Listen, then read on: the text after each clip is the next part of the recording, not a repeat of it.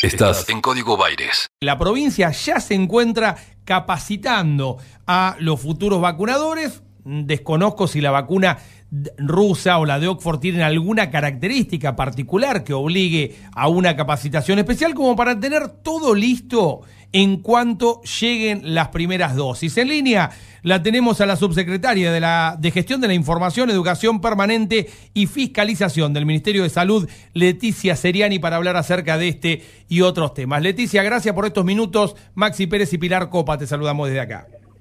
¿Qué tal? ¿Cómo están? Buen día. Buen día. Gracias eh, por atendernos. Bueno, queriendo conocer cómo avanza ¿no? la capacitación que sabemos que se está realizando para tener todo listo de cara al plan de vacunación. Sí, bueno, nosotros tenemos una, abrimos una inscripción a, la, a una capacitación para vacunadores eventuales.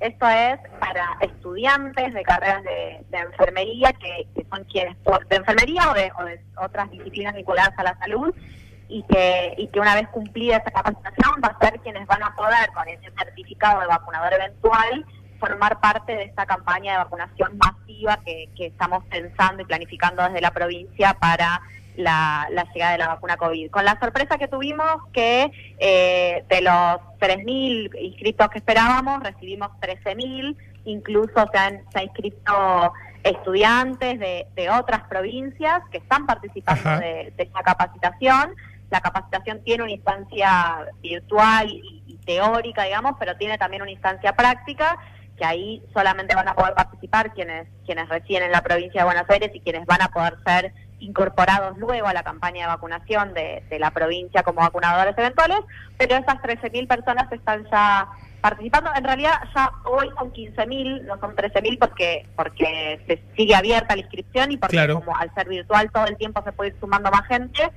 y, estamos recibiendo muchísimas consultas, así que con, un número de, inscritos que ha superado ampliamente nuestras expectativas y que nos alegra mucho porque en la medida en que podamos sumar más gente, más eh, presencia vamos a poder tener y más rápido vamos a poder eh, cumplir con el objetivo de vacunar esos 6 millones de personas. Leticia, más temprano más temprano hablamos con la presidenta del Colegio de Farmacéuticos, eh, que bueno, nos explicaba, ¿no? Que los farmacéuticos por incumbencias profesionales y capacitación permanente son un grupo preparado para este, la aplicación de vacunas, pero ella no tenía, este, no en claro si en el plan provincial, digo, hay un lugar o si se piensa incluir a las farmacias y a los farmacéuticos. Te lo pregunto a vos, digo, ¿van a eh, formar parte los farmacéuticos de este plan?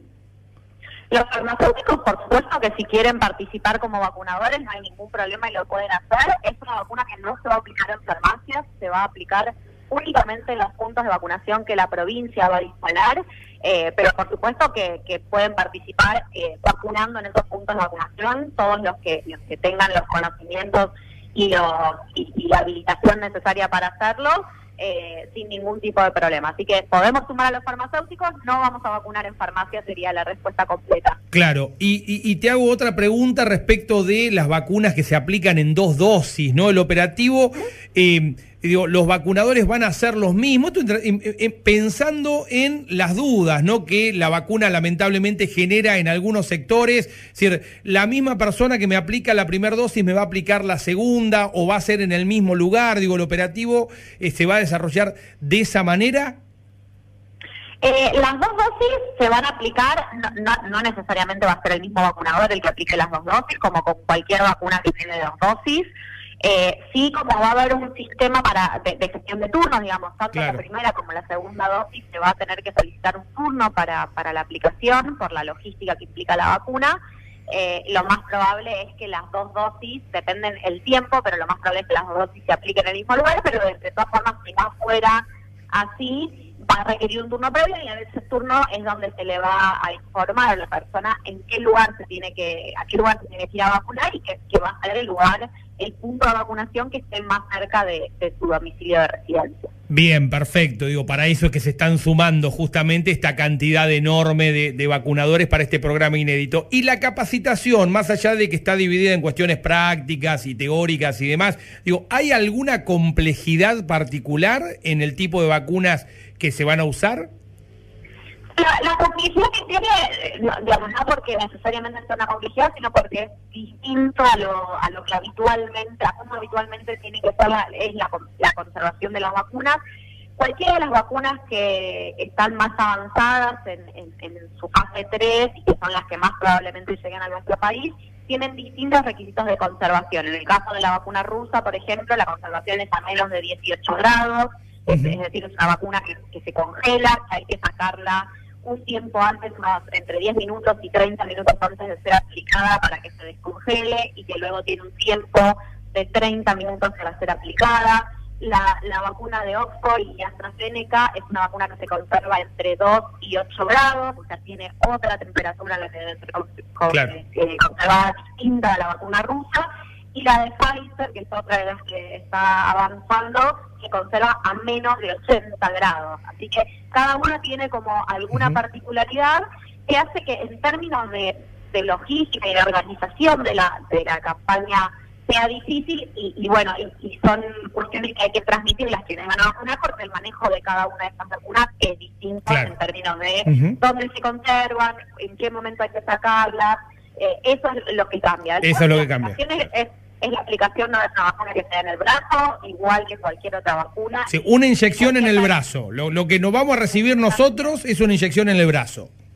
Lo que van a recibir las personas que tienen la indicación de vacuna es una inyección en el brazo, como la de cualquier otra vacuna, y esto cualquier persona que haya vacunado alguna vez sabe hacerlo, digamos. No, no son esos los conocimientos, si bien obviamente se refuerzan, pero no son esos los conocimientos más importantes de transmitir, sino lo que tiene que ver con esas particularidades que tiene esta vacuna distinta al resto de las vacunas de calendario a las que estamos acostumbrados. Bien, ¿cuál es el plazo en el cual estiman desde el momento en el cual lleguen las primeras dosis de la vacuna a cubrir a estos 6 millones de bonaerenses que forman parte de la primer tanda?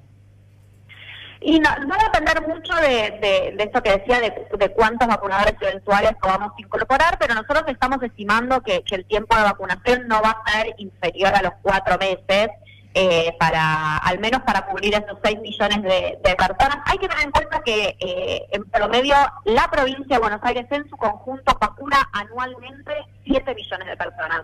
O sea que en muy poco tiempo vamos a tener que vacunar casi la misma cantidad de gente que se vacunan todos los años en la provincia de Buenos Aires. Así que eso requiere un esfuerzo enorme y en la medida en que, en que sean más los vacunadores vamos a poder acortar un poco esos tiempos, pero nosotros estamos pensando en unos cuatro meses por lo menos de, campaña intensa para llegar a esos seis millones de, Ya se confirmó, Leticia, que se van a utilizar, que algunos de los centros de vacunación que se van a habilitar eh, van a estar eh, dentro de las escuelas. Digo, ¿hay alguna otra institución, entidad eh, hospitales vacunatorios tradicionales, clubes, digo, que se vayan a utilizar en el mismo sentido?